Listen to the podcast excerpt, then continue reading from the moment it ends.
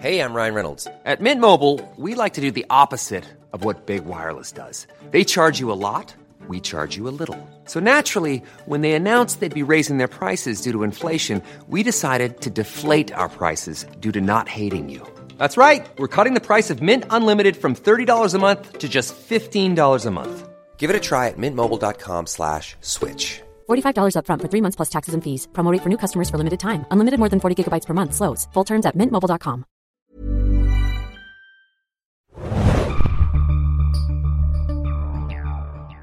Hallo und herzlich willkommen, liebe Zuhörer und Zuhörerinnen, zu einer weiteren Ausgabe des Junkies Podcast. Äh, wir haben volles Haus hier bei uns im Studio. Äh, mein Name ist Felix, ich bin euer Moderator für diese Ausgabe und mir zur Seite sitzen heute mir gegenüber Adam. Hallo. Und zu meiner Linken Henning. Auch hallo. Auch hallo. Wir haben uns zusammengefunden, drei heterosexuelle weiße Männer, Moment, um, check, check, check. um äh, den neuen Ghostbusters-Film zu besprechen, äh, der ab dem 4.8. in den deutschen Kinos zu sehen ist. Äh, wir werden wie immer ein bisschen darüber sprechen, wie der Film so geworden ist, was die Stärken und Schwächen sind. Wir werden etwas erörtern, vielleicht auch zu der Problematik, ist ja keine Problematik gewesen, sondern zu der Diskussion im Vorfeld des Films ein bisschen was Kontroverse. sagen. Zu der Kontroverse, sehr Ja. schönes Wort. Wir werden ein bisschen äh, spoilern, das dann aber in einem abgetrennten Bereich, den wir nochmal extra ankündigen werden, damit hier niemand irgendwas vorweggenommen wird, wenn er den Film noch sehen möchte. Äh, und äh, dann werden wir mal sehen, wo dann unser Fazit landen wird zum Schluss des Podcasts. So, so viel dazu. Äh, wir steigen mal ganz entspannt an mit dieser Kontroverse, die Adam gerade schon angesprochen hat. Ganz entspannt, in Anführungszeichen. Es gab ja im Vorfeld dieses, dieses Reboots äh, des Ghostbusters-Films oder der Ghostbusters, des Ghostbusters-Franchises äh, ziemlich viel Gegenwind und das lag hauptsächlich daran, dass es äh, besetzt wurde mit vier Frauen als Ghostbuster. Ja, das ist der größte Skandal, der mir jemals untergekommen Wie kann ist. man Und ich nur möchte so auch, etwas dass sofort tun? alle Drehbücher verbrannt werden und alle Filmkopien irgendwie in so einer Landgrube äh, auch äh, begraben werden, so wie die E.T. Atari-Cartridges damals. Aber es war schon ziemlich, ein ziemlich krasses Streitthema und habt ihr das, äh, ihr habt es nicht nachvollziehen können, oder? Wir sind da doch Ich weiß vor allem. alle auf einer Wellenlänge. Ja, auf keinen Fall. Vor allem, ich weiß noch damals, als das überhaupt so losging, war ich überhaupt perplex, dass es da so eine starke, eingeschworene Fangemeinde gibt. Ich meine, ich hab, wir haben ja damals dann die News gemacht und so weiter Ja. und dann auf einmal bekommen wir dann ja genau von Leserseite sofort direkt mit, was es da für Reaktionen gibt. Und da war der Hate ja war schon wahnsinnig, wahnsinnig groß. Dann ging es natürlich auch gegen Melissa McCarthy auch noch und ähm, irgendwann hat sich die Diskussion natürlich umgeformt. Irgendwann hat man das Gefühl, okay, langsam nicht mehr gegen die Frauen. Nee, das machen wir natürlich nicht, sondern hier wird das Franchise, ver äh, Franchise verhunzt so, ne? Wir schießen nicht gegen die Frauen, sondern wir kämpfen für das Original. So hat sich das gedreht. Genau, ja. Ja. Wir, wir, wie Captain America nehmen wir jetzt das Schild zum Kämpfen statt das Schwert. Das da gab auf. viele äh, verärgerte Männer und äh, das war teilweise sehr unverständlich, was da auch im Netz passiert ist. Jetzt auch im Nachhinein äh, hat die äh, gute Leslie Jones, die ja in dem Film eine der Hauptrollen spielt, äh, sehr viel Hate doch wieder entgegen Ja, äh, stimmt, über was. Oh was äh, mal wieder Abgründe des Internets und der Nerdkultur, wenn man sie so bezeichnen kann, aufgezeigt hat. Ähm, aber Adam, das ist auch ähnlich, das war für dich nicht nachvollziehbar und äh, deine Stellung zu diesem Reboot und zu der Idee, das nochmal so neu zu starten? Ich verstehe nicht, warum man ohne irgendwie eine Sekunde vom Film gesehen zu haben, direkt erstmal irgendwie sagen kann, ja, das wird sowieso alles scheiße, was wir hier dann äh, vor, äh, was wir hier dann vorgesetzt bekommen. Ähm, warum muss man denn da Frauen nehmen? Das wäre ja gar nicht so schlimm, wenn das jetzt wieder Männer wären oder wenn es gemischt wäre. Ähm, also ich finde, das war eine ganz alberne Diskussion und es waren auch immer wieder die gleichen Argumente, die alle ein bisschen unnütz waren, die alle so ein bisschen äh, einen Schatten auch über die sogenannte Fanbasis irgendwie geworfen haben, finde ich. Und äh, ja, Ghostbusters, dass das irgendwie so eine große Fanbasis hat, die jetzt auf einmal davor kommt und sagt irgendwie, ja, es ist der großartigste Film aller Zeiten. Naja, ähm, man sollte se- sich den vielleicht nochmal anschauen und dann sieht man auch, dass es da gewisse Schwächen gibt und dass es äh, auch teilweise sehr unzeitgemäß ist aus einem heutigen Blick, äh, wie die Figuren dargestellt werden und vor allem auch wie äh, was was da so behandelt wird. Also pff, Ja, aber gut, dass du es schon mal ansprichst, denn ähm, wir können ja auch ganz kurz über unsere äh, emotionale Verbindung zu diesem Franchise sprechen, beziehungsweise zu den Originalfilmen aus den 80er Jahren mit Bill Murray, Dan Aykroyd, Harold Ramis und Ernie Hudson als Ghostbuster. Ähm, Henning, äh, bist du irgendwie stark verbandelt damit oder war das so ein Film, den du halt so ein bisschen abgekultet hast und äh, du magst ja auch Bill Murray sehr gerne. Wie stehst du so zu äh, Ghostbusters? Also Bill Murray bezüglich, muss ich sagen, bin ich eher ein Freund des späteren Bill Murray. ab dessen so Rushmore, ähm, Ja. ab dessen so neue Karriere als Indie Wes Anderson. Darsteller. Wes Anderson, aber auch ähm, Lost in Translation, so das. Aber eigentlich meine erste Verbandelung war eher, weil ich glaube ich dafür ein bisschen spät auf die Welt kam, diese Animationsserie. Ja, bei mir war es genauso. Ja, die einfach jeden Samstagmorgen bei Pro7 rauf und runter lief. Und ich habe natürlich auch dann relativ schnell diese Filme gesehen, hatte ein paar Probleme, dann die Charaktere zuzuordnen, weil die Ja. Zeichnung. Warum war der eine rothaarig? Ja, warum war da der Rothaarig und wer ist überhaupt wer? Und das ist eigentlich wirklich ganz witzig, fand ich. In der Animationsserie waren die vier relativ gleichwertig so stimmt. und das war dann wirklich der große Kontrast, dass zum Beispiel einfach Ernie Hudson, das ist mir glaube ich damals schon als Kind aufgefallen, wie klein der in diesem Film ist Ja. und das ist für mich zum Beispiel Also seine Rolle. seine Rolle. das ist für mich ja bis heute immer noch der, eigentlich der größte Kritikpunkt an diesem Film. Ist meine ganz persönliche Meinung. Ansonsten bin ich nicht so stark Ja, verbandelt. ja. Ich finde es interessant, ich finde es ganz geckig, aber ich finde nicht, dass da irgendetwas so Filmgeschichte schreibt, dass man da irgendwie ähm, ins Rudern kommt, wenn da man, wenn man damit irgendwie was Neues macht. Ähm, ja, sehe ich ganz ähnlich. Ich habe vor einer Weile auch nochmal den ersten Teil gesehen. Äh, auch mit einem Kumpel war dabei, der kannte den Film noch gar nicht, ist nicht so ein großer Filmfan und äh, hat einfach die Idee gehabt, kommen wir schon immer wieder an. Und wir hatten definitiv unseren Spaß. Das liegt aber auch daran, dass es halt so eine Bill Murray Show ist und auch ähm, zum Beispiel, das kann ich auch sagen, die deutsche Synchro ziemlich viel richtig gemacht hat in seiner Darstellung. Ähm, also es macht einfach Spaß, wobei man natürlich unter heutigen Umständen oder wie halt so ein Film funktionieren muss. Und was er halt so äußert, der Charakter von Bill Murray, der Wankman, ähm, das ist alles so ein bisschen arg sexistisch auch oft. Und er ist ein richtiger Womanizer und das driftet äh, ab zu einer Richtung ab, die ein bisschen bedenklich ist. Was, glaube ich, zu dem Zeitpunkt, als der Film rauskam, noch gar nicht so oft bei vielen Leuten auf dem Schimmer, weil das halt normal gewesen ist. Von daher hat das immer so einen, so einen kleinen Beigeschmack. Äh, unterhaltsam ist er aber allemal. Äh, Oder wie siehst du das, Adam, bei den Originalfilmen? Ja, ich habe die auch von Kindesbeinen an mehrfach, glaube ich, gesehen. Ich weiß jetzt nicht, ob ich damals schon die sexuelle Komponente verstanden hatte, aber als ich äh, auch so neulich einen Rewatch gemacht habe, ist mir das auch stärker aufgefallen. Und es gibt ja auch gewisse andere Sachen, dass sie da so rauchen im Film und äh, überhaupt, äh, ich glaube, du hattest es gesagt, Schlüsselmeister und Schlüssel, was war die andere Sache? Äh, Torwächter? Torwächter und Schlüsselmeister ist ja alles eine sexuelle Ja, äh, Metaphorik, die hier benutzt wird. genau, die Falle, in die sie reingemacht werden müssen. Also viele Dick- und Vagina-Jokes, die versteckt sind. Und dieser, dieser, dieser Ghost-Fellatio, um das mal Genau, ganz stimmt, diplomatisch auszudrücken. Ja, äh, ich mochte den Film damals eigentlich ganz gerne. Mein Lieblingspart ist aber immer noch der Stay Puffed Marshmallow Man, der aber auch in Retrospektive gesehen relativ kurz nur im Film Wahnsinnig erscheint. kurz. Ja. Aber die Machart ist halt sehr interessant, wie sie es gedreht haben, jemand in so einem riesigen Kostüm, Ja. ne, und dann ist halt durch so ein Modell gestapft. Das war schon, war schon eine ganz coole Geschichte eigentlich. Natürlich auch eine Parodie, ne, auf so die ganzen Godzilla-Filme und wie man das halt so kennt. Also Ja. das jetzt hier mal ein riesen Bisschen, bisschen King Kong in King New Kong, York, ja. Genau, also Das deshalb- war schon, ja. War schon nicht verkehrt. Äh, Aber aus, wenn, wenn ich so jetzt die 80er Jahre Filme sehe, dann gibt's irgendwie andere Favoriten, die ich habe. Dann bin ich eher bei Back to the Future oder sowas in die Richtung oder eher so John Hughes, äh, Breakfast Club, die 80er Jahre Ja. Filme. Mag ich dann doch noch eine Schippe mehr als Ghostbusters. Aber jetzt die Frage zum Reboot. Wir haben ja kurz das erwähnt mit den vier weiblichen Ghostbustern jetzt in, den, in der neuen Version des Films, in der 2016er Version. Ähm, wie gesagt, ich, wir haben damit, damit glaube ich, überhaupt keine Probleme gehabt. Ich hatte aber ein Problem damit, dass wieder mal etwas gerebootet wurde. Weil ähm, ich bin bei sowas immer sehr skeptisch, weil ich weiß nicht, ob sowas gerebootet werden muss, wie zum Beispiel Ghostbusters, oder ob es sich nicht lohnt, einfach eine neue Geschichte zu erzählen. Weil wir werden gleich dazu kommen, der Film, der macht schon sehr viel, fast genau so wie halt auch der, das Original. Ja. Dementsprechend ist es auch ein Reboot und kein Sequel oder eine Fortsetzung, wie auch immer.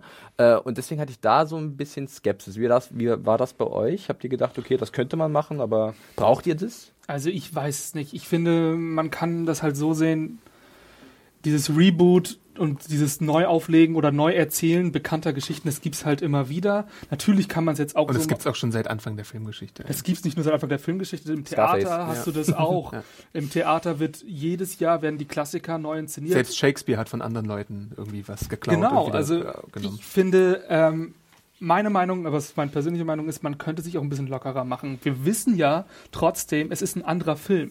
Wir gehen doch jetzt nicht da rein und sagen, das muss jetzt so sein wie in den 80ern. Mhm. Das ist doch, also ich meine, dass das so heißt, okay, aber trotzdem wissen wir, Paul Falk macht Regie. Wir wissen trotzdem, Melissa McCarthy spielt eine der Hauptrollen. Das sind ja alles Sachen, die ich im Vorfeld schon weiß. Andere. Faktoren, die den Film dementsprechend auch prägen werden. Ja, genau. Und anders beeinflussen. Und wir, ich finde, ähm, man geht dann so davon aus, ja, das nennen die jetzt so.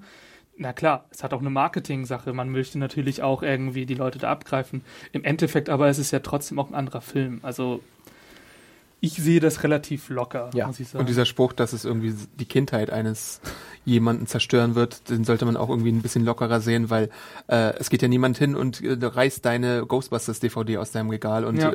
äh, das dann du kannst den immer wieder schauen, ob du wenn du möchtest oder wenn du gerade Bock drauf hast. Ja, Äh, aber bei diesem Spruch sind wir ja auch wieder bei dem Ding, dass die Rollen halt mit Frauen besetzt wurden. Meine Frage hat eher in die Richtung abgezielt, dass ich, als ich davon gehört habe, dass Ghostbusters rebootet werden soll, ich so dachte, ja, ist jetzt wie bei jedem anderen Reboot, das angekündigt wird, brauche ich das als Konsument? Ja, ja. Muss ich das sehen? Äh, Wäre es nicht schöner, wenn die sich mal wieder eine neue Ideen machen irgendwie? Ich meine, Dan Aykroyd, der hatte die Hand drauf auf diesem Franchise, Mhm. ist da sehr mit drin als Produzent äh, und auch Ideengeber ähm, mit auch Harold Ramis vorher, der leider verstorben ist vor ein paar Jahren, ähm, wo ich dachte, ja, gibt es vielleicht in diesem Universum nicht was Neues, was man erzählen kann? Aber dazu muss man ja sagen, dass die Vorgeschichte sehr lange war und es immer wieder verschiedene Drehbuchversionen gab.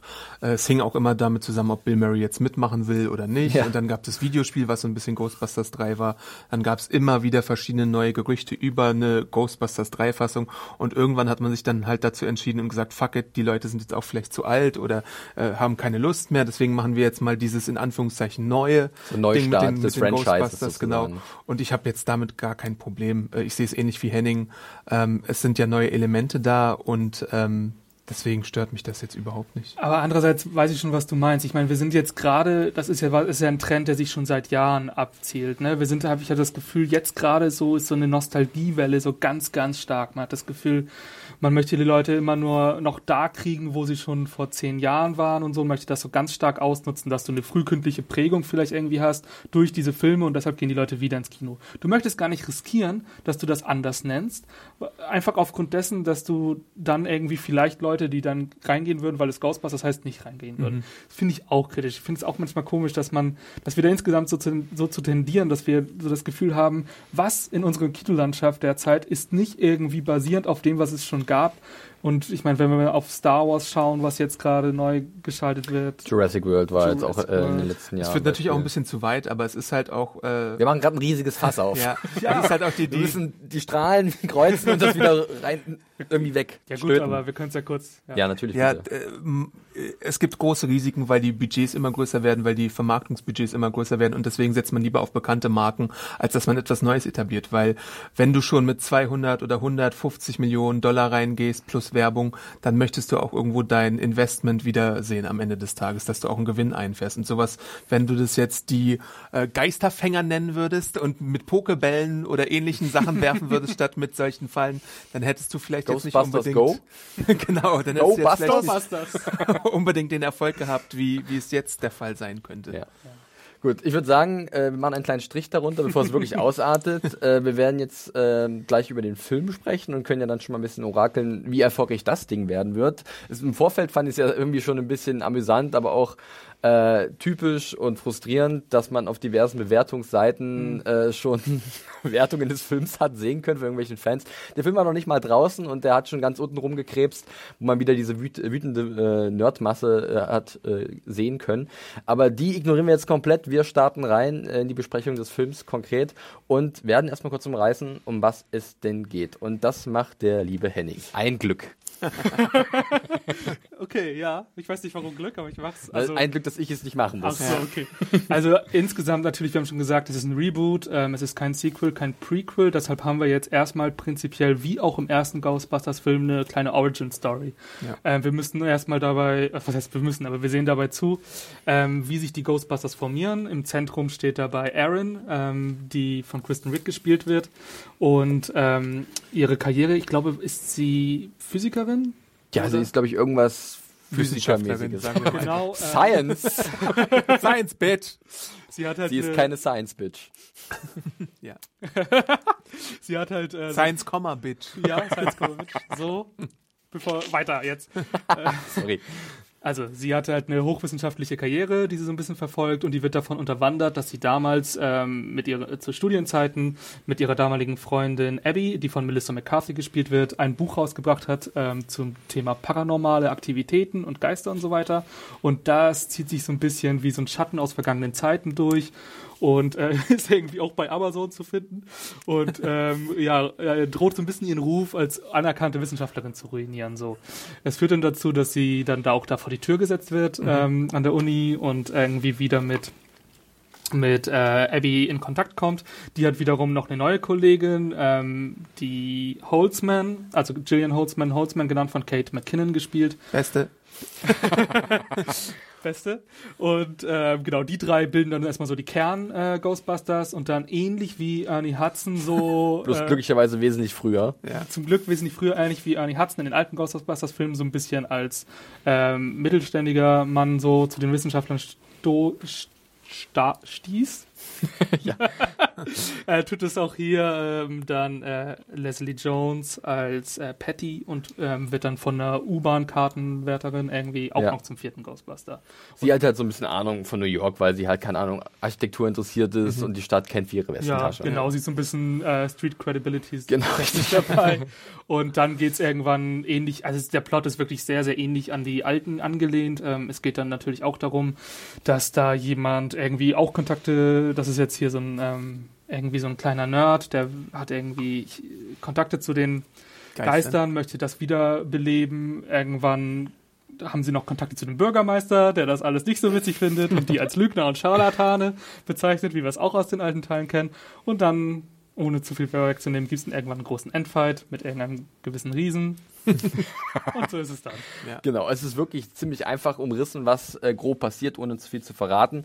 Ähm, es gibt natürlich zwischendurch dann immer ein paar äh, Auftritte von äh, anderen Figuren, die halt noch dieses Team ein bisschen dann um, umkreisen. Es gibt auch Cameo-Auftritte, es war im Vorfeld ja auch schon bekannt, über die werden wir im Spoiler-Teil etwas genauer sprechen. Ähm, vielleicht wird einer noch vorher erwähnt, weil er relativ, also ist nicht essentiell für die Handlung, aber er spielt eine größere Rolle für die Handlung, wenn ihr wisst, wie ich meine. Also größere Rolle nicht, dass er halt extrem wichtig ist, aber dass er halt eine längere Szene hat im Vergleich zu seinen Kollegen, die auftreten. Ja. Äh, das werden wir vielleicht noch vorher erwähnen. Ja, äh, wir haben es kurz umrissen. So, jetzt möchte ich kurz die, auch die ersten Eindrücke zu dem Film haben, als wir den gesehen haben. Ähm, was hat euch erstmal gut gefallen bei diesem Reboot? Adam, fang du mal an. Ähm, ja, also ich fand den Film größtenteils witzig. Ich habe viel gelacht. Ähm, es gibt, dann muss ich Henning den was vorwegnehmen, einen Pupswitz gleich am Anfang. Der war jetzt ein bisschen nicht so gut. Was? Aber Das ist aber auch ein bisschen Paul Feig. Also der hat oft so ein bisschen äh, Pups- und Kotzwitze. aber es gibt jetzt nicht, ja gut, doch, es gibt so ein paar andere Pups und Kotzwitze Ja, auch in aber dem Film. sie halten sich wirklich, ich habe das Gefühl, am Anfang werden die so ein bisschen weggeknallt und dann Ja, ist auch gut. genau. Dann ist man satt. Genau, ähm, die, die Damen haben eine nette Chemie miteinander. Chris Hemsworth kommt ja dann später als Empfangsherr noch dazu und der ist auch so ein bisschen Kevin. neben, neben der guten äh, Frau McKinnon ein Scene-Stealer, finde ich, weil er so ein bisschen, äh, sollen wir es hier schon nennen? Ja, er ist halt, er, man spielt halt so mit dem Klischee, dass die Empfangsdame immer so ein bisschen unterbelichtet ist und hier ist es halt der Er ist Empfangsherr. treu, doof, naiv, äh, schon wirklich unterbelichtet, aber extrem gut aussehend und dementsprechend auch ein Objekt der Begierde für eine unserer Ghostbusterinnen. Ja, man spielt hier natürlich auch damit, dass er gerade Thor spielt und dass er gerade äh, eigentlich so den ja auch in diesem Superhelden-Universum von Marvel auch nochmal den Überhelden, den Übermann, also sogar einen Gott darstellt. Und hier wird er halt zu dem größten Dulli, den man sich vorstellen kann, der nicht mal weiß, wie man ans Telefon geht. ähm, fand ich auch sehr amüsant. Es ist ein netter Mix aus Action und Humor, finde ich. Ähm, die Holzman ist auch dafür verantwortlich, dass die Gimmicks immer wieder fortentwickelt werden und deswegen gibt's da immer progressiv so ein paar kleine Montageszenen, wo dann neue Waffen probiert werden oder neue Fortschritte gemacht werden in der Geisterjäger-Technology. Ähm, und an sich ist, ist Holzman wirklich mein Highlight des Films, deswegen nenne ich sie so oft, weil sie halt immer wieder, wenn irgendwas im Hintergrund passiert, so komische Gesichtsausdrücke macht oder irgendwas Witziges gerade am Laufen ist. Also eine Ad-Lib, so ein, so ein, so ein, so ein Karaoke-Auftritt schon fast wie bei Lip Sync Battle, Ja. ähm, auch sehr amüsant. Äh, ansonsten finde ich gut, äh, um jetzt mal so ein bisschen oberflächlich zu bleiben, dass es nicht unbedingt dicken Witze gibt in Ghostbusters. Äh, das hätte man ja jetzt erwarten können, wenn, wenn Jenny McCarthy, nee, nicht Jenny Melissa? McCarthy, Melissa, das ist ihre Cousine, genau. äh, Melissa McCarthy in einem Film mitspielt, erwartet man ja immer so einen Humor von wegen, ja, da, das wird jetzt aufs Körpergewicht reduziert oder aufs Hinfallen oder so. Gibt natürlich ein paar Hinfallszenen, aber dieser dicken Humor ist jetzt nicht unbedingt da, äh, sondern sie wird halt auf ihre äh, Fähigkeit als äh, Wissenschaftlerin heruntergebrochen. Ähm, es gibt auch weniger sexuellen Humor als im ersten Ghostbuster-Film. Das finde Ja. ich auch gut, obwohl es da auch so eine Komponente mit Kristen Wiig und Chris Hemsworth gibt. Ich meine, man kann, wenn man gewisse visuelle Umsetzungen äh, der, der Waffen, wie sie eingesetzt werden, da kann man schon eine gewisse Ja. Symbolik erkennen. Also äh, das waren schon immer Phallus-Symbole und die werden ja hier nochmal deutlich dargestellt, wenn halt der Strahler ver versagt auf den letzten Metern, weil er zu schwach ist und so. Das ist schon sehr eindeutig, aber klar, es ist nicht in dieser Kategorie oder in diesem Ausmaß, wie zum Beispiel Bill Murray aufgetrumpft hat, aufgetrumpft jetzt mal eher neutral konnotiert, äh, im, im Original Ghostbuster. Aber lass mich dich da kurz unterbrechen, Adam, weil du hast ja gerade viel über die Charaktere gesprochen. Äh, Henning, hast du da ähnliche Empfindungen gehabt oder äh, würdest du da ein paar Einschränkungen machen? Nee, das sehe ich, glaube ich, sehr ähnlich. Ähm, vor allem, wie du schon gesagt hast, Melissa McCarthy, man hat, glaube ich, ähm, gewisse Vorahnung gehabt, weil sie jetzt mittlerweile auch ein paar Filme gemacht hat, die so ein bisschen sie dann in eine Richtung gebracht haben. Sie war relativ straight, fand ich, Ja. ähm, recht nüchtern. Ist es, das ein Problem gewesen? Hätte sie vielleicht mehr aufspielen müssen? Fand ich überhaupt nicht. Nee. Also es gab ein Ich fand es angenehm, wie ja. es war. Ich, es gab ein paar Slapstick-Szenen, so, wo ich mir gedacht habe, ja, hätte ich jetzt nicht gebraucht, aber ich bin ja auch Gilmore Girls-Fan und so. ähm, da bin ich eh anderes gewohnt. Jetzt diese Film Melissa McCarthy ist jetzt eh nichts, wo ich mich jetzt so wahnsinnig wegschmeiße. Es ist zum Glück nicht die Tammy oder Hangover 3 McCarthy, die hier äh, dargestellt wird, sondern es ist eine schön zurückhaltende, fast Also ich meine, es ist ja auch ein Paul Feig hat ja schon oft mit dir zusammengearbeitet. The Heat, das Ding mit Sandra Bullock. Spy, äh, in Spy fand ich sie eigentlich gar nicht so verkehrt, aber Ja, in The Heat fand ich sie äh, ziemlich zu überzeichnet für meinen Geschmack und äh, da war ich jetzt auch nicht der größte Fan. Bei Melissa McCarthy bin ich eh immer ein bisschen vorsichtig, gerade bei ihren Filmen, du hast es gerade erwähnt. Aber hier stimmt schon, hier ist sie äh, eher zurückhaltend und äh, trumpft auch durch ihren Intellekt eher auf, als durch ähm, irgendwas Überdrehtes oder irgendwas Ausgeflipptes an ihrem Charakter. Da ist schon fast Ähm, Kristen Wiig eher so die ein bisschen tumbe Person Ja, von den, genau, den ja. Ghostbusters. Sie ist zwar eine Wissenschaftlerin, aber sie weiß zum Beispiel nicht, dass man Bücher bei Amazon irgendwie auch nach ein paar Jahren noch irgendwie bestellen könnte. Aber wie ist denn das Verhältnis zwischen den vier äh, Ghostbusterinnen? Ähm, ist das gut oder merkt man, dass zum Beispiel eine Leslie Jones dann doch vielleicht etwas zu kurz kommt? Dass sie ganz schnell merken, dass äh, die Kate McKinnon unser MVP ist und deswegen kriegt sie noch ein paar mehr coole Szenen. Also ähm, ist, das, ist das gut getroffen von Paul Feig und seiner Drehbuchkollegin Katie Dippold oder hätte das noch ein bisschen ausgeglichener sein können? Also ich würde sagen, im Kontrast zu den alten Filmen, wo wir schon gesagt haben, das ist so eine Wankman-Show, ähm, Ernie Hudson sehen wir so gut wie gar nicht.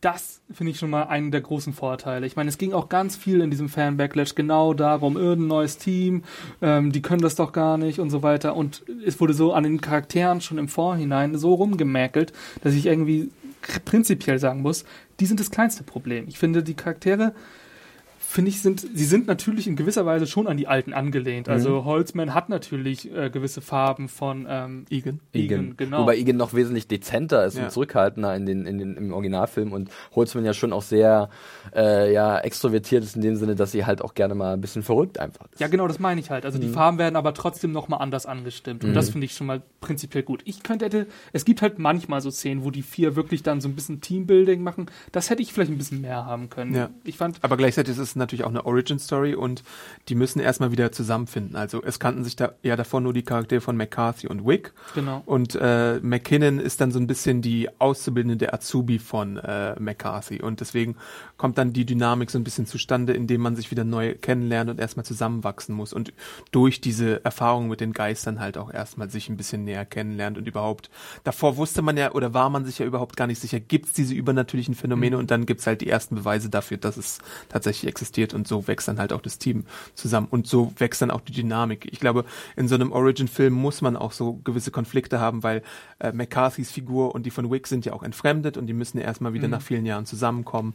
Ähm, und äh, ohne, ohne so eine Entfremdung hättest du halt auch keinen äh, Spannungsbogen und den musstest du halt wirklich hier machen, damit der Film unterhaltsam ist. Ich glaube auch, dass ähm, bei dem Cast ähm, der vier, vier Damen das auch sehr entscheidend ist, dass sie halt so einen Comedy-Background haben und Ja. viel Erfahrung haben auch schon Mhm. im Bereich. Also sie haben ein sehr gutes Timing, wenn es um die Witze geht. Über die Qualität der Witze lässt sich nochmal, glaube ich, Ja. ein bisschen streiten. Ja.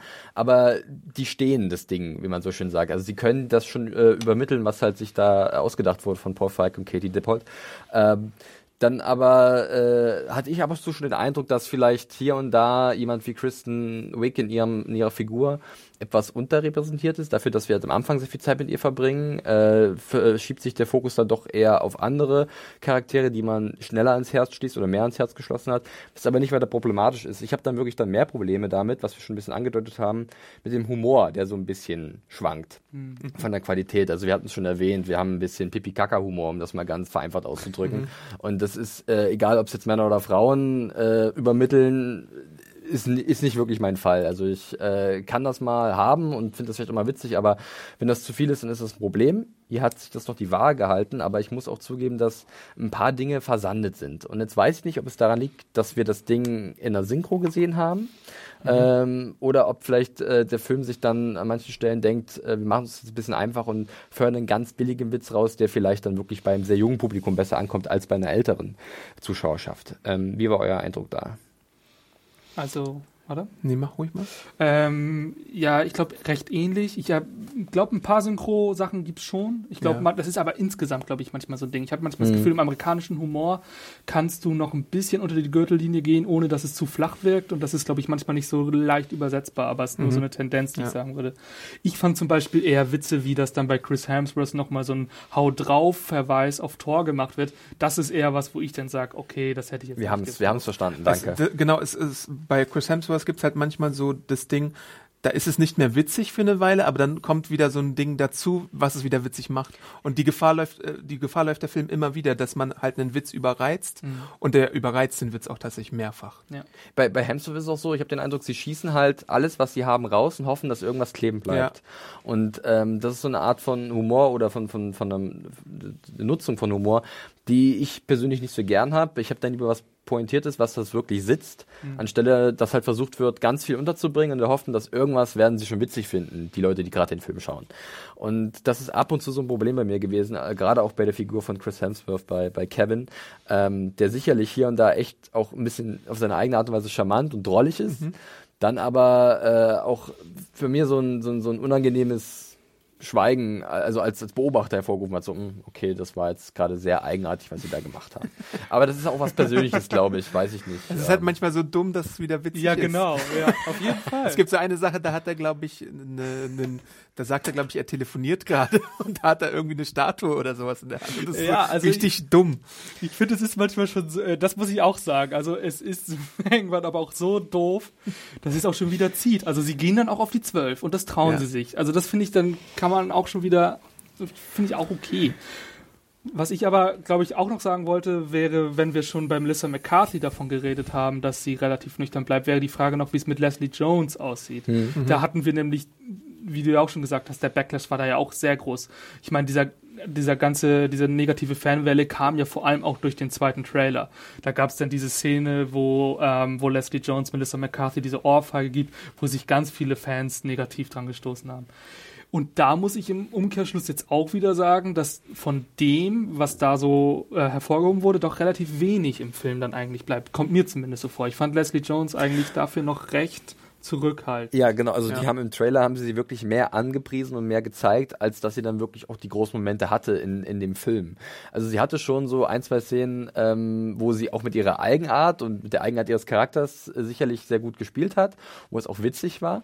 Aber ich glaube, das Marketing vorher hat suggeriert, dass ihre Rolle größer ist, als sie im Endeffekt ist. Ähm, das sehe ich jetzt nicht weiter problematisch. Ich hätte halt vielleicht noch gedacht, dass sie ein, zwei Szenen mehr bekommt, äh, weil bei ihr hatte ich am Ende schon den Eindruck, dass, weil sie kommt ja auch später zum Team dazu, dass sie vielleicht irgendwo noch ein bisschen was aufholen könnte, damit wir halt eine gleichmäßige Verteilung haben. Ähm, aber das ist anscheinend dann nicht die Idee gewesen. Es hat auch funktioniert, aber es wäre vielleicht sowas gewesen, wo ich denke, ja, Leslie Jones, das ist eine talentierte Comedian, äh, von der hätte ich gerne noch ein bisschen mehr gesehen, äh, kommt dann vielleicht, wenn es irgendwann mit dem zweiten Teil weitergeht, dann so. Ne, da muss man abwarten. Aber noch was anderes, weil du hast es gesagt, voll auf die 12, das ist vielleicht auch so ein Stichwort oder ein Stichpunkt in die Richtung.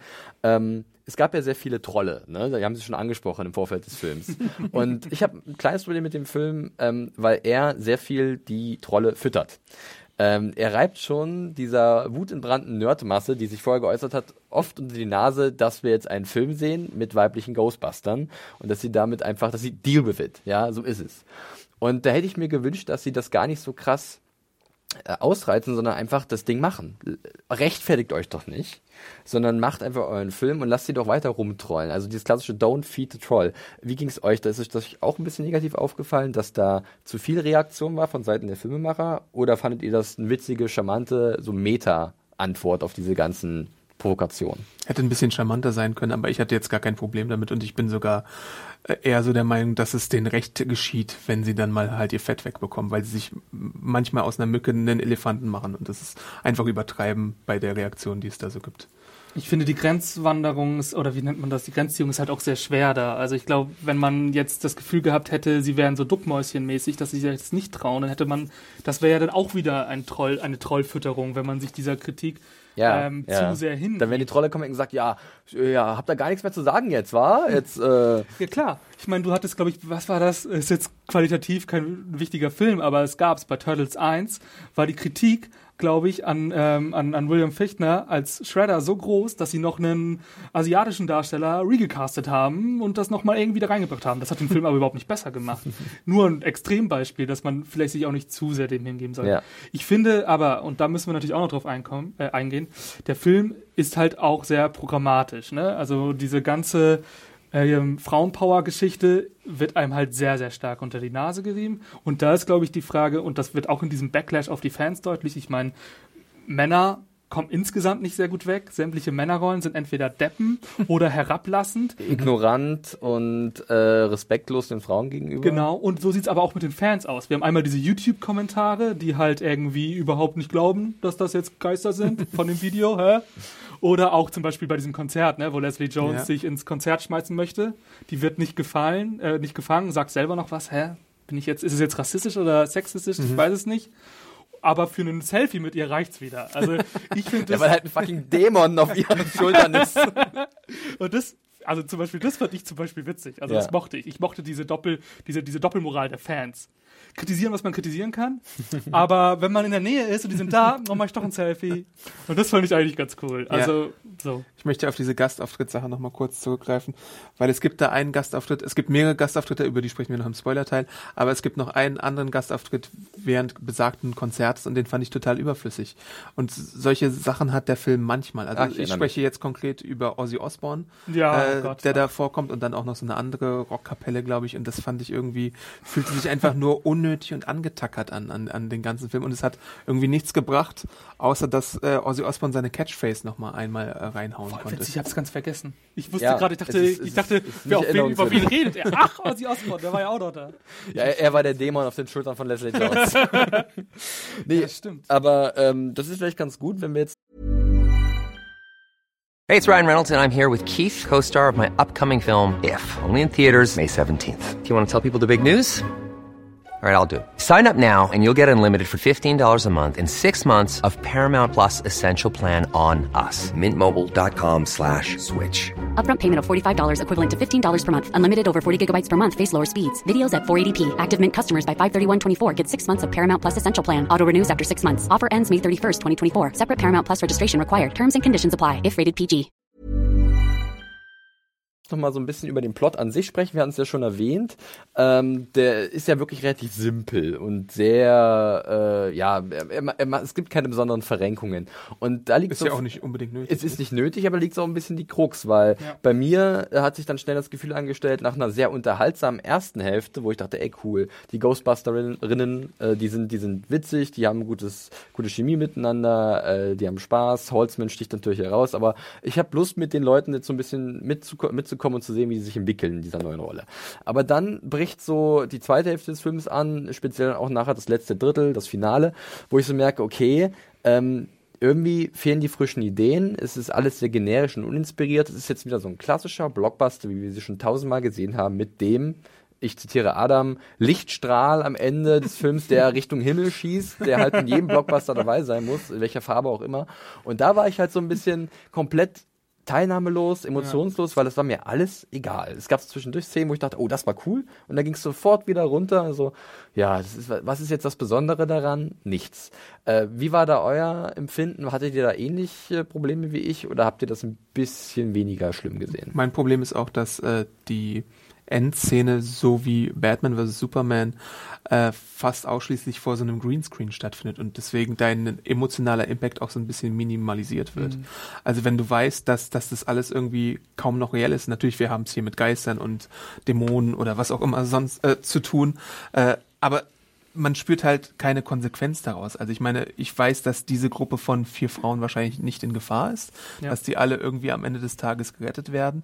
Oder den Tag halt retten. Oder den Tag retten. Und äh, irgendwann schaltet dann so ein Blockbuster auch in den Autopiloten. Und ja. das finde ich ein bisschen schade. Da könnte man schon mal irgendwie frische Ansätze wagen und mehr frische Ansätze wagen. Und das macht der Film halt nicht so richtig. Ich finde halt auf der, auf dieser Ebene dieser Frauen können das auch Geschichte, finde ich, macht er das gut. Ich finde da so von der Botschaft ist er sehr straight. Ähm, es wird nichts ausgelassen, um zu zeigen, ey, ihr findet uns bescheuert als Frauen. es gibt keinen Grund dafür. Wir, sind, wir machen das. Wir haben, ich meine, sie schießen halt einem gewissen Bösewichten in gewisse Weichteile. Äh, die Botschaft ist nicht subtil, aber sie straight. Und das finde ich okay. Und ich habe aber genau das gleiche Gefühl, aber da, wo sich dann wiederum zu nah einfach vom Plotaufbau an die Originale herangewagt wird, da wird es dann halt echt langweilig. Und dann denke ich mir, gut, vielleicht musste der Film, ich meine, wir haben ja schon davon gesprochen, Fan-Backlash, äh, Marketinggründen, warum nenne ich das Ghostbusters? Klar, die müssen halt auch ein bisschen gucken, wie kriege ich meine Fans noch mit rein, wenn ich hier schon so einen großen Genderwechsel mache und das thematisiere, muss ich wahrscheinlich auch was bieten, um die Fans noch abzuholen. Und vielleicht müssen sie das in diesem ersten Teil noch ein bisschen stärker machen, als es jetzt vielleicht im zweiten Teil kommt. Das mhm. ist das, was ich hoffe. Aber ich finde, ja, ich finde da. Also, dass sie jetzt erstmal eine sichere Nummer schieben, ja. um dann halt etwas experiment experimentieren zu können in einer möglichen Fortsetzung. Das wäre meine, ist meine Hoffnung einfach an dieses ja, man, Franchise. Man kann es ja auch direkt erwähnen. Ja. Wir haben halt einen Bösewicht, der auch wirklich wahnsinnig dünn ist. Der hat ab und ja. zu so Szenen zwischendurch, wo er ein bisschen äh, so Machiavelli-mäßig äh, große Reden schwingt. Er ist halt so ein sehr seltsamer Typ, übrigens gespielt von äh, Neil Casey, einer von vielen Other Space-Darstellern, die Paul Feig, hier, Paul Feig hier untergebracht hat. Der hat ja bei dieser sehr lustigen Sci-Fi-Comedy ähm, äh, Regie geführt und war auch, glaube ich, Produzent. Die sei jedem nochmal ans Herz gelegt finden wir, glaube ich, alle bei Serienjunkies ziemlich cool. Ähm, ja, aber das ist halt auch ein Charakter, der dir wahnsinnig ähm, egal ist, dessen Motivation einem auch ziemlich egal ist. Ähm, das ist halt alles, das ist halt einfach nur ein Device. Mehr ja. ist es nicht. Ja. Und äh, das ist halt ein Problem, was nicht nur Ghostbusters hat. Das haben viele Blockbuster in den letzten Jahren gehabt. Und äh, man sieht irgendwie jetzt noch nicht, dass sich das verändert in den nächsten Jahren. Also ich hoffe, dass da irgendwie nochmal so ein kleiner Ruck durchgeht und Leute da ein bisschen anders rangehen in Zukunft. Aber gut, es ist halt hier so. Und äh, dann gibt es zwischendurch noch einen Nebenplot halt, wir hatten es schon erwähnt, mit dem Bürgermeister von New York, der von Andy Garcia gespielt wird, der über das Wohl und Wehe der Welt entscheiden kann anscheinend und dann aber sagt, nee, wir brauchen doch keine Ghostbuster und dann braucht er sie doch irgendwie. Ähm aber, aber das fand ich gar nicht so schlecht. Ich meine, es ging ja die ganze Zeit darum, um diese, um diese Doppel, also Doppelgeschichte. Einmal das, was wir brauchen und das, was wir sagen. Und das fand ich eigentlich ganz okay. Fand ich wirklich auch, er hatte dann ja diese, ähm, da war ja diese Frau, die dann stellvertretend für ihn immer. Hm. Cecily äh, Strong. Genau äh, mit den Ghostbusters dann kommuniziert und das fand ich eigentlich ganz witzig. Okay. Ich finde natürlich, aber es ist natürlich aber auch eine Hommage an die alten Filme. Da war es mhm. immer so. Der, der, der, Bürgermeister hat von den Ghostbusters nichts gehalten. Er hat die als, äh, wie ich vorhin schon meinte, als Scharlatane bezeichnet. Ja, gut. Ähm, irgendwann fragt man sich auch, äh, wobei, na, ich fand es eigentlich okay. Ich meine, wie viele Beweise braucht man noch? Fragt man genau, sich. Genau, fragt man ne? sich. Aber ich fand es dann auch wiederum so, also ich meine, wenn wir dabei sind, dass Männer da die Deppen sind, ja, der Bürgermeister der traut es den halt immer noch nicht zu. Gut. ja. äh, bevor wir vielleicht noch ein bisschen dann über das letzte Drittel sprechen und konkret, was vielleicht passiert im Spoilerbereich, äh, nochmal die Frage zu den Effekten, weil es ist ja ein sehr ja. effektlastiger Film. Wir haben ihn auch in 3D gesehen. Mhm. Ähm, da möchte ich den 3D-Effekt mal loben. Ah, da möchte loben, bitte. Ähm, weil der Film macht was ganz Interessantes, zumindest bei unserer Vorstellung. Und ich habe auch nochmal nachgefragt bei einer äh, Sprecherin von Sony. Ähm, er geht nämlich über die 16 zu 9 Balken hinaus, die man sieht als Begrenzung. Also wenn zum Beispiel die äh, äh, Strahler äh, benutzt werden, dann gehen die über die Ränder hinaus. Oder ähm, ja, genau. Bei den Waffen sieht man das eigentlich hauptsächlich. Oder wenn die Feinde oder die Geister Ja. irgendwo ausbrechen, dann sieht man sie so ein bisschen aus dem Rahmen herauskommen. Und das fand ich irgendwie eine ganz kreative äh, Idee. Und ich fand auch den 3D-Effekt an sich, wo eben Sachen auf dich zukommen, äh, ganz gut gelöst. Ähm, ist es jetzt ein Must-See in 3D, weiß ich nicht. Aber äh, im Vergleich zu anderen Filmen, die diese Technik benutzt haben, finde ich, ist es äh, auf jeden Fall im oberen Durchschnitt, was das angeht. Und die Effekte der Geister, ja, okay. Ich, ich finde zum Beispiel äh, die Eröffnungssequenz mit dem ersten Geist. Ja. Die Ja. fand ich zum Beispiel überraschend gut. Die war sehr stimmungsvoll, sehr atmosphärisch auf jeden Fall. Wir können noch mal den Namen nennen von der Darstellerin. Und zwar, das war auch eine aus. Ähm, ich habe hab's nicht aufgeschrieben. Oder habe ich es? Doch. Äh, äh, wo ist sie? Wo ist sie? Wo ist sie? Nee, ich habe sie doch nicht. Egal. ähm, ja, genau, richtig. Das war auch einer aus Other Space. Und ähm, doch stimmt, das war gut. Das war so wie so eine Art Geisterhaus. Beziehungsweise es war eigentlich so eine Art Museum. Ähm, da hat auch Zach Woods dann eine Rolle gehabt. Aus Silicon Valley kennt man ihn. Und das war nicht schlecht, das stimmt. Ja, aber ansonsten, Aber Henning, die ansonsten C- CGI-Effekte. Ja, ich würde so wie Adam sagen, es war jetzt, hat einen jetzt nicht vom Hocker gehauen, aber es hat mich jetzt auch nicht wahnsinnig enttäuscht, muss ich sagen. Ja. Also ich hatte, ja klar, am Ende war sehr viel CGI. Und da ist immer so eine emotionale Kälte mit damit verbunden, habe ich den Eindruck, wenn zu viel CGI kommt, weil du hast es schon erwähnt, Adam, du stehst, alle stehen vor einem Greenscreen und überall explodiert und dann kommt da ein farbiger Strahl und da ein neues Licht. Und es ist dir doch relativ egal. Am negativsten glaube ich sogar wahrscheinlich beim, da gehen wir gleich drauf ein, beim, beim Final Boss. Hm. So. Und vielleicht sollten wir jetzt einfach mal darüber wechseln, dann können wir dann Würde ich darüber- nämlich auch sagen. Aber wir machen ein kleines Zwischenfazit für all diejenigen, die jetzt vielleicht kurz pausieren wollen und dann den Film gucken möchten, um äh, dann in den Spoiler-Teil reinzustarten von uns. Ähm, ich sage einfach mal, Adam, äh, wie würdest du den Film weiterempfehlen und äh, hat er dir gefallen? Ähm, also wenn du Fan der Darsteller bist, Fan des Regisseurs bist und äh, auch jetzt nicht sagst, dass deine Kindheit vergewaltigt wird, weil irgendwie ein neuer Ghostbusters-Teil ohne Dan Aykroyd und Bill Murray äh, in Hauptrollen äh, gestaltet wird, dann sollte man sich den Film anschauen. Ich hatte meinen Spaß, ich fand die Action äh, okay, ich fand die Witze äh, zum, zum Mehrteil witzig, auch wenn nicht jeder Witz getroffen hat und wenn mancher so ein bisschen äh, wirklich versandet ist, wie im Fall von, von, von Chris Hemsworth manchmal, obwohl ich den halt auch als äh, Scene-Stealer empfand, kann man sich den Film auf jeden Fall mal im Kino anschauen und äh, die 3D-Brille aufsetzen und sich dann diesen Effekt reinziehen, den ich sehr gelungen empfand. Hallo. Ähm, ich würde sagen, also wenn man wirklich Fan von diesen alten Fan, äh, von diesen alten Filmen ist, dann würde ich dazu raten, sich den anzugucken und seinen, seinen Fanatismus nicht darauf zu stürzen, wie Sachen mal waren und dass man die genauso wieder machen soll. Wenn man sich davon ein bisschen lockert und ein bisschen frei macht, dann kann man mit diesem Film, finde ich, sehr viel Spaß haben. Dann kann man sich daran freuen, dass irgendwie dieses alte Franchise in neuem Gewand gezeigt wird. Ich persönlich finde zum Beispiel diese ganze Herangehensweise mit den Frauen sehr gut. Also ich, mir gefällt es einfach. Mir gefällt es zu sagen, echt, hier ist ein Film aus den 80ern, der ist sexistisch sehr grenzwertig, ihr findet ihn alle toll, wir machen jetzt mal was Neues damit. Es wäre für mich stinklangweiliger gewesen, hätte man jetzt stattdessen, weiß ich nicht, vier männliche, super tolle Typen hingestellt. Chris Pine, Chris Hemsworth, Chris Evans und Es gab ja mal tatsächlich Chris das Gerücht, Buster. es gab ja mal das Gerücht, dass Chris Pratt, Chris und, Pratt, ja. Chris Pratt und äh, Channing Channing Tatum. Männliche Ghostbuster werden Ja. sollen. Aber das war wirklich, Genau. wie jetzt neulich herauskam, alles nur ein Gerücht die ganze Zeit. Also es w- wäre nie zustande gekommen, weil es sollte ja sogar so ein richtiges Ghostbusters-Franchise noch geben mit mehreren Filmen und so einer ghostbusters ein Han Solo Spin-off. Ja, aber ich finde, dass dadurch, dass sie es eben nicht gemacht haben, bekommt der Film dadurch neben dem lockeren Unterhaltungswert, von dem wir schon sprechen, auch noch für einen Sommer-Blockbuster nicht üblichen kleine Botschaft, hey, diese 80er-Blockbuster, die sind halt alle ganz schön männlich orientiert und wir brechen jetzt einfach mal. Und damit. so- Nicht nur Das 80er-Blockbuster. Das ist, auch so ein, das ist auch ein Film, der ist halt nicht nur für ein männliches Publikum, er ist auch für ein weibliches Publikum, auch für ein junges weibliches Publikum. Ähm, das darf man auch nicht vergessen. Und da, da geht auch eine gewisse Botschaft, du hast sie erwähnt, äh, von dem Film aus, auch an äh, kleine Mädchen, die halt aussehen, ey, guck mal, das sind Ja. coole Ghostbuster. Ich habe mein Halloween-Kostüm für dieses Jahr auf jeden Fall. Ich pack mir ein Proton-Pack hinten drauf, das ich selbst gebastelt habe. Und äh, Holzman wird auf jeden Fall macht, sehr macht die Nachbarschaft unsicher. Ja. Das ist doch eine schöne Sache. Also ich kann auch nur sagen, mir hat der Film im Grunde genommen gefallen. Ich hätte ihm jetzt eine solide Punktzahl gegeben, wenn wir mal wieder in Skalen sprechen, so drei von fünf. Ähm, die negativen Punkte kommen definitiv daher, dass der halt am Ende mir zu mir für mich zu viel Blockbuster-Einheitsbrei ist. Ja. Ähm, Gerade in der zweiten Hälfte des Films, erste Hälfte war sehr witzig und die Ideen waren auf jeden Fall da und noch einigermaßen frisch, weil halt da neue Charaktere da waren, äh, neue Dynamiken im Vergleich zum Originalfilm. Ähm, das hat dann leider etwas, abgebaut, äh, aber das, das ist halt ein Problem, das halt nicht nur Ghostbusters hat, sondern sehr viele Filme in letzter Zeit. Äh, aber ich würde dennoch empfehlen, sich den anzugucken. Also ich glaube, das ist auch was, wo halt wirklich, da kann, kann die Familie reingehen, da können die Eltern ihre Kinder mitnehmen, die haben ihren Spaß dabei. Ist ein bisschen gruselig, ist witzig, äh, ein bisschen Action gibt's. Also ich äh, sehe nicht viel, was dagegen spricht, sich den Film anzuschauen im Kino. Ich glaube, wenn du ungefähr weißt, was dich erwartet, dann wirst du dann nicht rauskommen und sagen, boah, was war das für ein Mist. Das machst du, glaube ich, dann, wenn du das auch vorher schon der Meinung warst. Ich glaube, wenn man aber einfach offenen äh, Herzens da reingeht, dann wird man einfach einen Spaß haben und da wieder rauskommen und dann war es gut. So. Ja. Wunderbar, dann äh, läuten wir jetzt eine kleine Spoilerrunde ein mit unserem Ghostbuster Spoilergeräusch.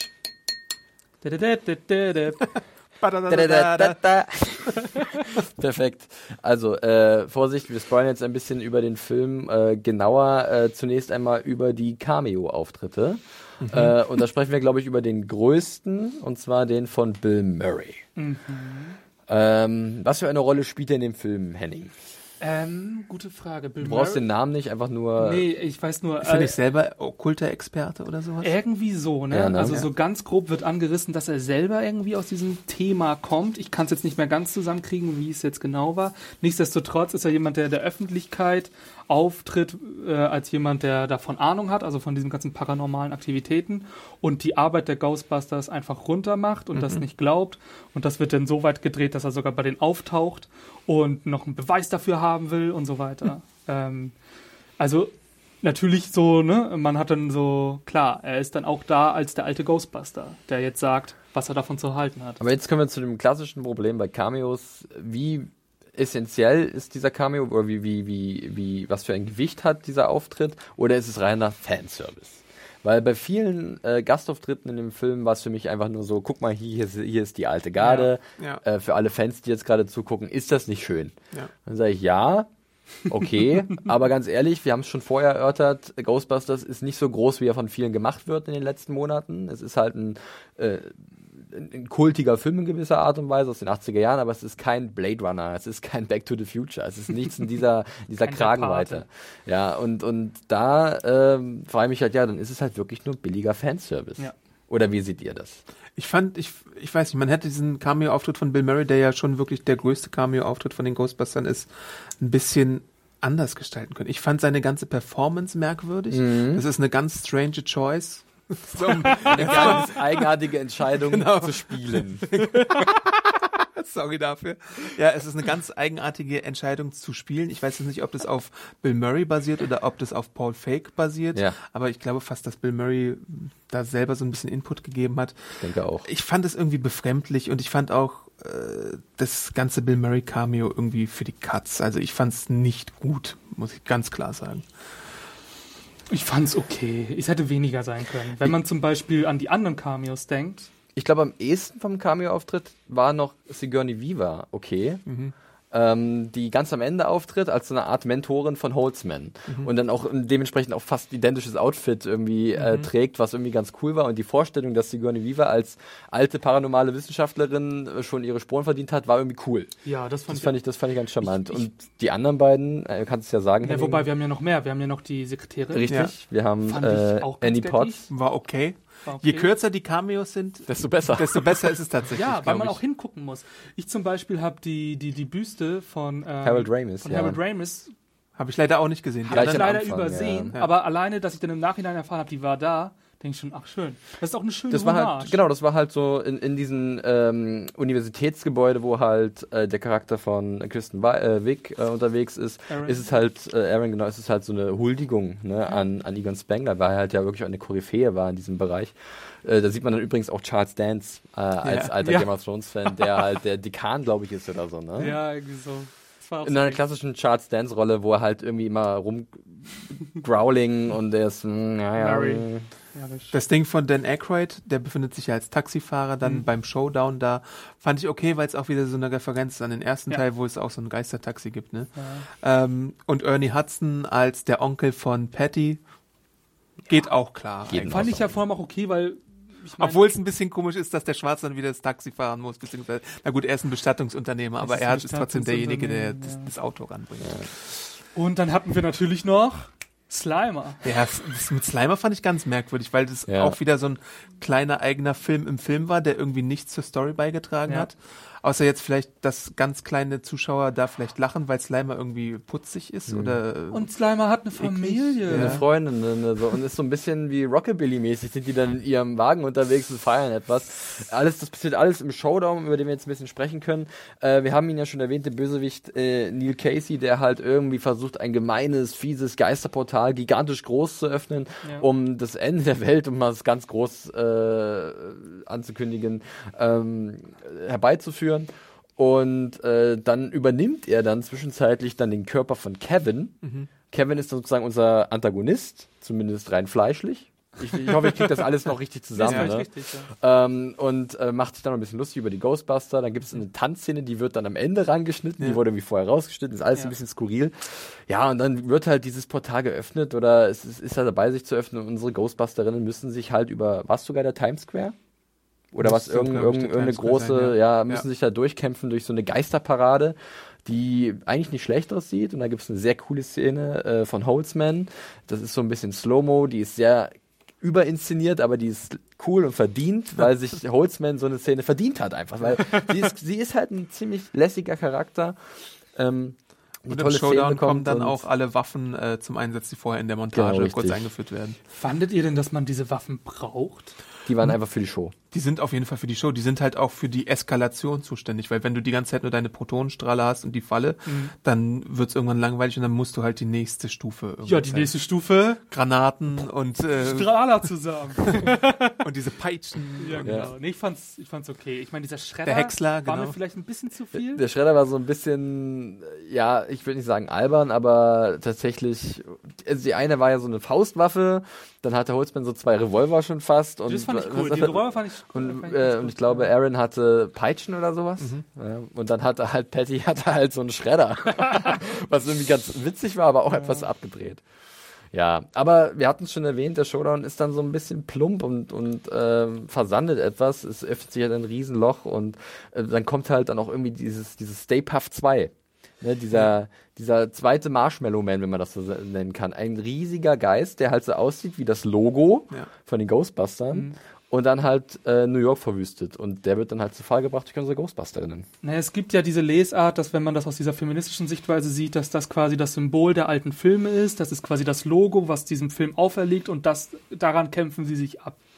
Auf der Perspektive finde ich das so strukturell okay, muss ich sagen. Ich finde es aber wirklich einfach vom Ablauf total langweilig. Also es ist einfach so, Erstens, ich fand diese Szene, wo der aus seiner 2D-Animation in die 3D-Animation gebeamt oder modifiziert wird, da war ich für, glaube ich, eine Minute völlig raus.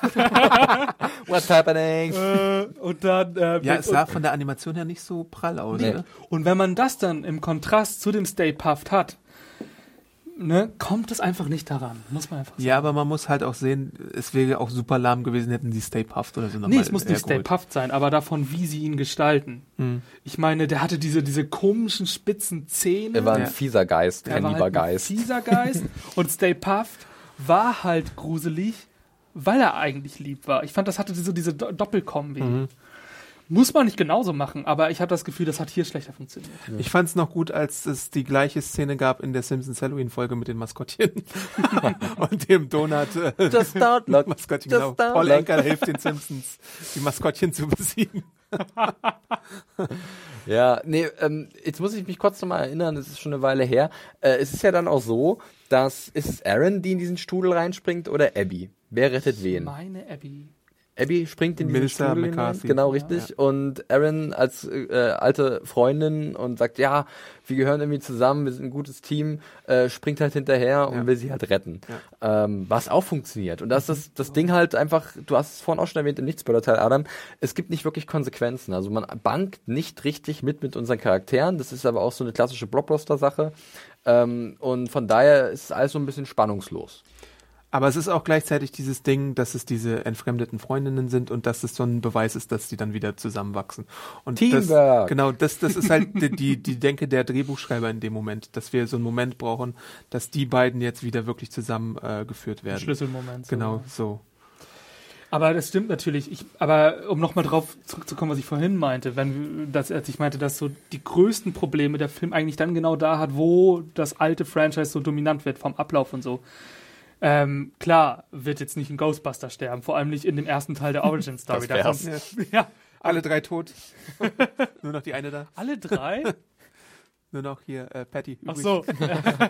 Nein, natürlich nicht, aber man könnte damit spielen. Man könnte zum Beispiel jemanden zum Bösewicht machen, wo man nicht sofort damit rechnet. Man könnte mit diesem, am Ende gibt's den Big Bad im wahrsten Sinne des Wortes, vielleicht dann auch nicht, sondern irgendeine andere Bedrohung. Ja. Damit hätte man spielen können. Wird halt alles nicht gemacht. Das ist dann einfach wirklich ein bisschen schade. Ich fand zum Beispiel auch, es gab auch einfach Plotfehler. Gut, ist jetzt bei einem Film wie diesem vielleicht selbst erklärt, aber Hast du ein Beispiel? ja, der Bösewicht hat einen Schalter. Auf dem drückt so, er. ja, ja, klar, dann geht okay. die Geisterapokalypse Ja, los.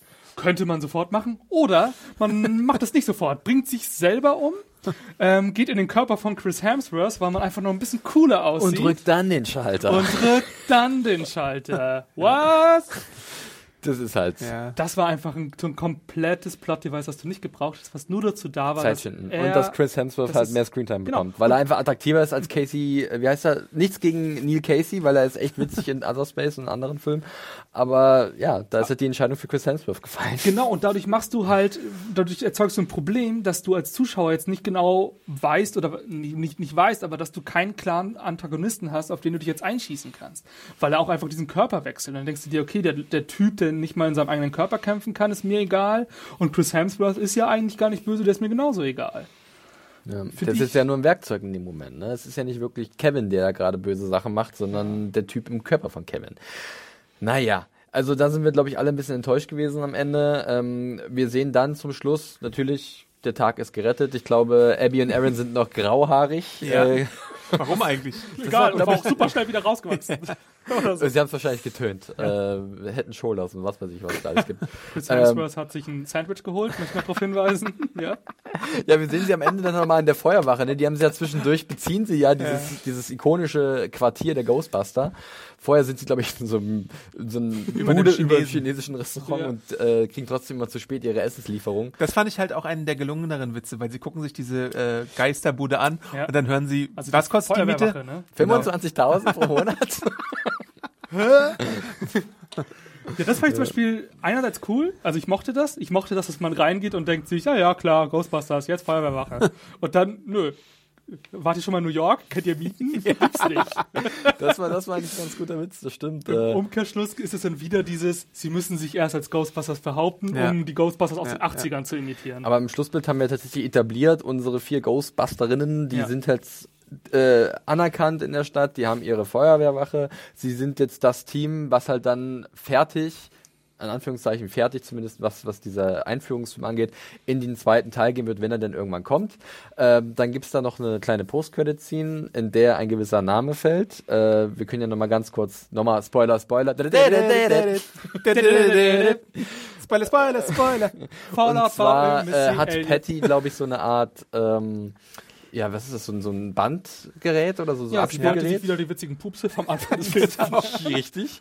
Und hört dann auf einmal eine Stimme, die sagt Suhl, Suhl. Und da denken wir natürlich sofort an den Suhl aus den Original-Ghostbuster-Filmen, aus, aus, beziehungsweise aus den alten Teilen. Ähm, äh, Warum Schlüssel- eigentlich nicht Vigo? Schlüsselwächter und äh, Schlüssel, Schlüssel, Schlüsselwächter und Torwächter? Nee, Schlüssel. ist egal. Schlüsseltor und Wächter, Wächter. ähm, ja, ist jetzt wahrscheinlich dann doch die Idee, vielleicht da nochmal was, äh, eine Pforte aufzustoßen im wahrsten Sinne, Ja. wo ich nicht weiß, ob vielleicht nicht cooler wäre. Ich fände es am Neues besten, wenn man das, wenn man das vielleicht so als Einstieg benutzt, das kurz abhandelt, hast du den Fanservice auch drin und dann kannst du was Neues machen. Dass sie Ja. Suhl so super schnell fertig machen. So, dass, Das dass sie anfangen ja. damit, wie sie gerade aufräumen. Oh, das war Suhl. und dann, dann war es das einfach. So ein bisschen wie bei The Dark Knight, wo sie Scarecrow nochmal schnell in den Knast packen. ja, genau Ja, sowas, ja. richtig. Einfach schnell abhandeln, das wäre, glaube ich, ganz cool. Finde ich auch eine gute Idee. Und ich hoffe auch für den zweiten Teil nicht, dass es wieder so, irgendwer wird groß und irgendwie kommen Geister raus, sondern irgendwie mal was anderes. Ja, oder mal. Was ich immer so ein bisschen schwierig finde, ist, du hast halt immer, das sind halt immer so Geschichten, die sind daraus entstanden, dass da ein Team ist. Und in diesem Team Da, glauben Henning halt hat gerade alle, einen Kreis ja, gemalt. und in diesem, In Team, sind einzelne glauben Menschen. halt alle an das Team und das Team Ja. darf nie gebrochen werden, weil Teamwork ist so gut. Ja.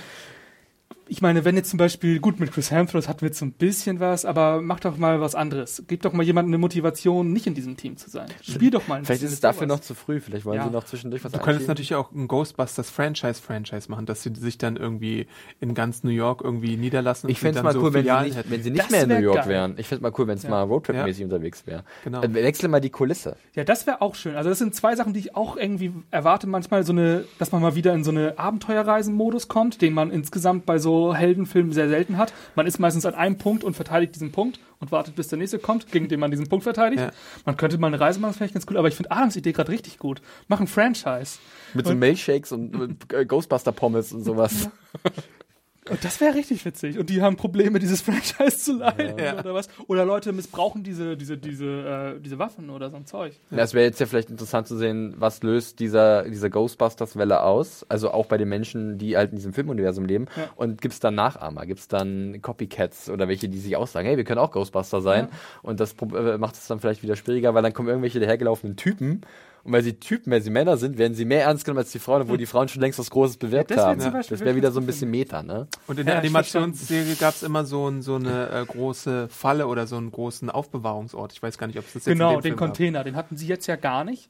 Aber das ist ja auch das, was manche so ein bisschen, also den Unterschied jetzt gezeigt haben. Der Schredder suggeriert ja, dass man Geister töten kann. Mhm. Und das war ja in den alten Teilen nicht so. Da hast du einen Container, wo die aufbewahrt werden. So, das So, so, so, so ein Röhrensystem unter dem äh, Feuerwehrgebäude. Aber genau, wäre natürlich auch eine Frage, wie sieht das jetzt weltweit aus? Gibt's, ist New York der einzige Ort mit. Wäre wär das so? Ghostbusters Goes Europe? Hört sich das verlockend an? Oder haben wir das Problem, dass wir dann einfach, das ist ja auch bei solchen Blockbustern oft ein Problem, wenn sie halt international sind, dann werden halt die ganzen Wahrzeichen abgeklappert. Ja. Einmal ein Geist am Brandenburger Tor, einmal am Eiffelturm, einmal einen auf dem Big Ben besiegen und am Ende gibt es das große Finale, keine Ahnung, äh, in Washington, weil wir doch wieder nach Amerika zurück müssen. Und das ist dann doch wieder sehr einfach und uninspiriert, oder? Letzte Idee, wie wäre es, wenn Donald Trump äh, der nächste Gegner wird? Und es stellt sich raus, dass die ganze Zeit er von einem Dämon besessen war. Seine ja, ganze Lebenszeit von irgendeinem Geist. ich bin dabei. Der in seinem Toupet versteckt ist. Wie das mörderische Höllentoupet, Höllentoupet äh, aus den Simpsons Ja, von Snake. wir haben einfach mal Vertrauen in Paul Feig und seine Filmemacher, dass sie sich was Kreatives ausdenken. Ich fände es auch interessant, wenn jemand anderes jetzt den zweiten Teil übernimmt und nicht Feig. Ja. Einfach mal jemand vielleicht mit frischen Ideen und der unverbraucht Die. Russos. Die Russos, weil sie machen ja gerade eh nicht so viel. Nee, nimm ruhig irgendwas Unbe jemand, jemand Unbekanntes. Also Ob jetzt ich- männlich oder weiblich ist mir vollkommen egal. Hauptsache, da kommt ein bisschen dann frische Ideen. Ja. Ähm, das wäre cool. Also ich meine, das genau ist doch eigentlich interessant, ne, dass wir genau an diesem Fazit landen. Die Kritik an dem Film war, er macht zu viel Neues und wir sagen, er macht zu wenig Neues. Ja, Ja. das ist wirklich so. Und ähm, Muss halt mal was Radikales her, wahrscheinlich. ja, Wo, genau, also überforder ruhig mal deine Fans. Warum nicht? Ja. Einfach zack, mitten ins Gesicht geschlagen. Was sollen wir denn machen? Wir sitzen doch schon im Kino. Wir haben das Geld schon ausgegeben. Ja, das klingt jetzt frech, aber so ein bisschen, ich meine, das ist so ein bisschen das Problem, ne? Diese Cameos, dieser Plotaufbau. Immer wieder müssen wir nochmal die abholen, die jetzt wirklich das letzte Mal vor 40 Jahren, 30 Jahren im Kino saßen und in der Zwischenzeit nichts mitbekommen haben. Und das kann man jetzt mal lassen. Denke ich auch. Ja, dann würde ich sagen, äh, machen wir eine Schleife um unseren Podcast zu äh, dem neuen Ghostbusters-Film. Äh, Schleife, Schleife, Wir haben Schleife. Äh, schon Gefazit. Ja, das war, äh, haben wir schon getan. Ich denke, wir haben Eine Sache möchte ich noch erwähnen. Adam hat noch etwas. Der Song von Fallout Boy und Missy Elliott ist Furchtbar. krass scheiße. Und an einer Stelle spielt es tatsächlich noch das Original von Ray Parker Jr. ein und du merkst gleich, das funktioniert so viel besser. Und es gibt diese Piano-Version, die auch für einen Teaser benutzt wird und die ist Ja, richtig gut. Das ist richtig gut, wo sie, glaube ich, im ersten Teaser oder im zweiten dieses. Und Ganz kurz noch zum Abspann, die Tanzszene, das können wir auch noch kurz verraten. Die Da- ist, finde ich, charmant. Da, da gibt es so ein bisschen so ein Chris Hemsworth-Dance. und Ich finde aber, weil sie die so rausgeschnitten haben, hat man einen kleinen Fadenbeigeschmack. Weil man hat sich gefragt, weil diese Szene im Film funktioniert ja gar nicht mehr. Ja. Und dadurch denkt man so, ah ja, da ist das Bildmaterial, was ich vorhin hätte sehen sollen. Naja, ist, also es ist ganz witzig, aber hätte es auch nicht gebraucht. Guti, dann würde ich sagen, äh, beenden wir diesen Podcast. Äh, wie immer freuen wir uns natürlich über euer Feedback zu unserem Podcast als auch zum Film. Henning hat die Kritik geschrieben. Ihr könnt ihn gerne belästigen unter diesem Artikel und sagen, was für ein Idiot er ist, dass er diesen Film gut findet. Haut nur auf die Schnauze. Immer drauf, immer drauf. Äh, ihr könnt natürlich auch wie immer unsere Podcasts auschecken, die wir sonst noch so haben. Wir haben letztens was zu Star Trek Beyond aufgenommen. Da haben Mario und Hannah ein bisschen über den neuen Sci-Fi-Streifen gesprochen. Äh, wir haben noch ganz viel im Archiv. The Walking Dead, Game of Thrones, diverse Filmpodcasts. Äh, haut da einfach mal rein auf YouTube oder über unsere bekannten Feeds. Ähm, Einen weiteren Filmpodcast können wir vielleicht auch schon anteasen. das können wir richtig. Ein Äh, richtig heißes Ding. Heroes in the Half Chef. Ja, das wird fantastisch. äh, ansonsten äh, könnt ihr uns natürlich immer wieder Feedback ausschreiben an podcast.serienjunkies.de ähm, und ihr könnt uns direkt belästigen auf Twitter und zwar Adam unter dem Handle Awesome Aunt. und Henning unter dem Handle Jimmy Tweetboy. und mich unter dem Handle John Ferrari. Äh, ja, wenn ihr irgendwas habt, geht zu den beiden, lasst mich in Ruhe. äh, Nein, äh, war uns äh, wie immer eine große Freude. Danke, dass ihr da heute dabei wart, äh, meine beiden Ghostbusters. Äh, und äh, wir hören uns bestimmt demnächst wieder. Mal gucken, welches Thema dann der Fall ist. Ihr habt ja gerade schon einen kleinen Vorgeschmack bekommen. Und eine Und- gewisse mörderische Einheit wird vielleicht auch noch. Selbstmörderische Einheit wird vielleicht auch noch zum Thema Das werden. könnte auch noch zum Thema werden, das stimmt. Äh, bis dahin, liebe Zuhörer und Zuhörerinnen, äh, gehabt euch wohl und wir hören uns in naher Zukunft. Macht's gut. Bis dann. Tschüss. Tschüss.